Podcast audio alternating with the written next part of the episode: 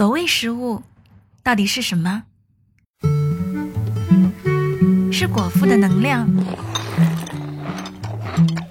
情感的传递，你有话要跟我讲？嗯，不知道怎么说。还是生活的浓缩？爸，你们俩怎么回来了？吃了吗？小时光第二季，我想和你分享电影里的美食和你我身边的故事。我是恭喜，晚上十点说一些好吃的给你听。みのくんみのくん木馬館の売店でピーナッツを売る絵描きのみのくん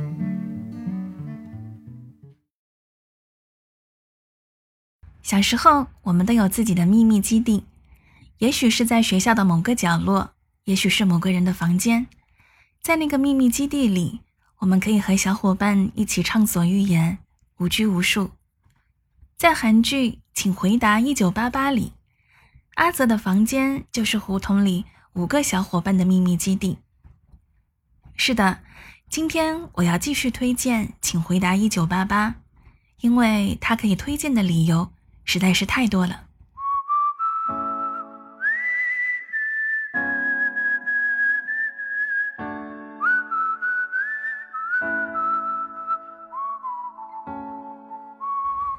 那么的日常，又把这份日常升华成了最动人的乌托邦世界。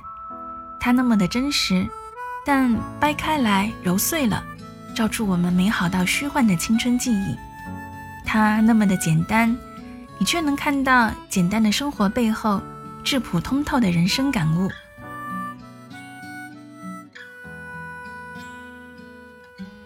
自二零一五年开播以来，这部剧不仅秒杀一众靠嘶吼、狗血泼红酒的国产剧，也超越了韩剧里车祸、失忆、黑女二的套路。就靠一份日常，持续在电视剧全球榜单中名列前十。更位居亚洲地区的排名第一位。如此好的成绩，最核心的原因就在于细腻和共鸣。比如台词里简简单单的两个字“刚来”，阿泽在电影院等德善，明明等了很久，却说自己刚来。버스탔는데다와서막혔어많이기다렸어천천히오지 나도방금왔어아직시작안했지善宇等宝拉的时候，宝拉问他等了多久，他说刚来。郑峰明明在饭店门口等了好久， 对曼玉说的也是一句刚来。언제부터여기있었어요어얼마되지않았습니다아저도还有凤凰堂的老板本善宇妈妈，不善言辞却温柔的她，说的也是刚来。每次听到他们这么说， 我就会想起初中的时候，我和他第一次约着看电影的事情。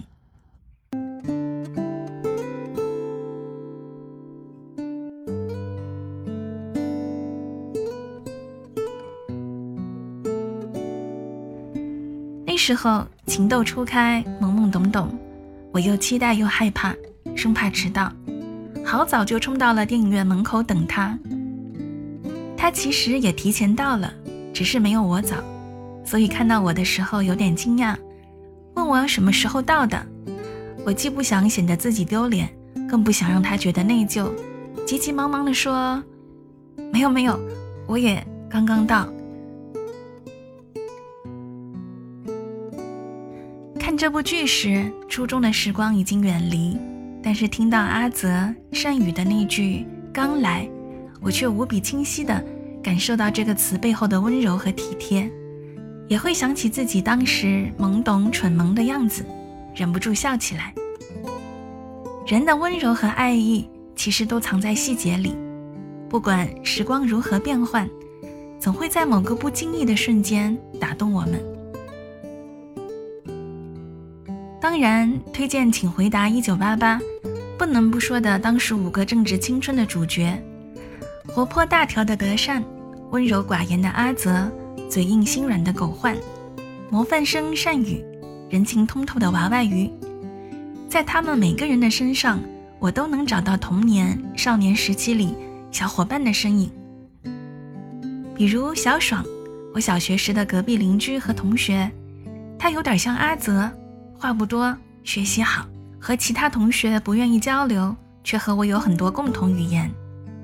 还有海狸，他长得就像可爱的海狸鼠，为人却黑白分明，仗义霸气，发起脾气来连男生都怕，颇有些德善的气质。还有我的班长小博。性格坚韧不拔，顽强又努力。高考前夕，他的爸爸意外过世了，顶着巨大的悲伤考了好成绩，又为了不留下悲痛欲绝的妈妈，选择不离开家乡，留在云南上大学。毕业后又跑去西藏援建，回到工作岗位后，又凭着自己的努力风生水起。每每看到剧中的宝拉时，我总会想起他。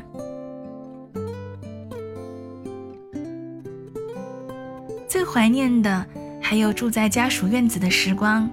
那个时候，每天吃饭时，我和同院子的小伙伴们都会端着饭到天台上一起吃，尝尝对方的菜，甚至互相交换自己不喜欢、对方却喜欢的菜。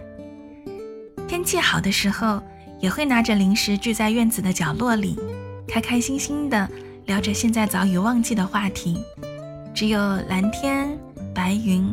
一点风和院子里的树，交织成心底永远不会褪色的画面。我时常会怀念那个时候那样的氛围，像极了德善他们聚集在阿泽的房间里，一起吃泡面、看电视、互相打闹的样子。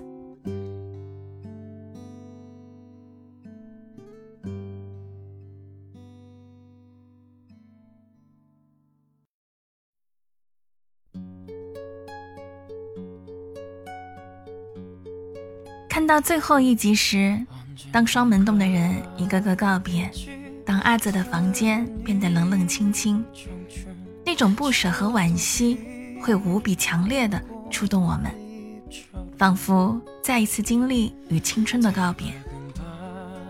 这种感觉就是共鸣。青春总会散场，但青春中的我们并不知道。而更重要的是，比如生命里遇见的每个人的意义，则要距离青春很久以后，我们才会恍然察觉，察觉到当时的每一个小伙伴，都是生命中闪闪发光、永不可替代的存在。愿我们的童年、少年乃至中年里，都能有一个阿泽的房间，房间里有我们和我们。最快乐的时光。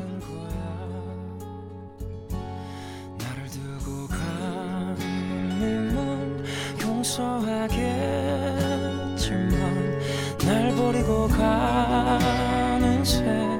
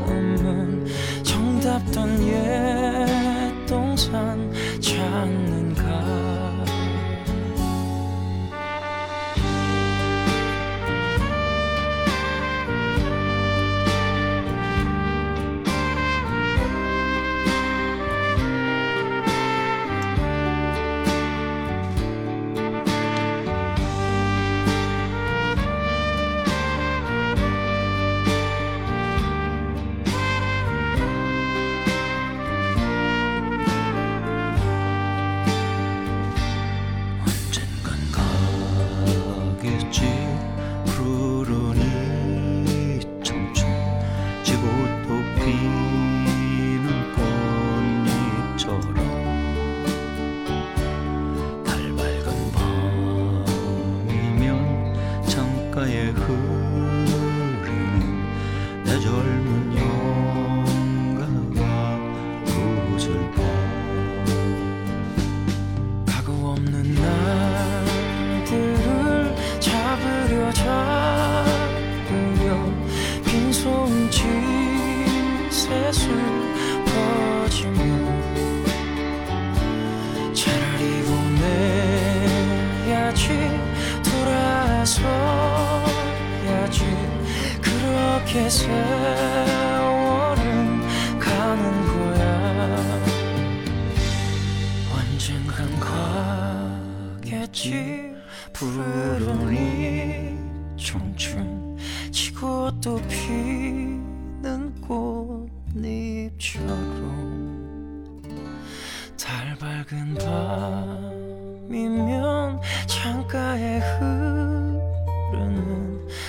transform on you.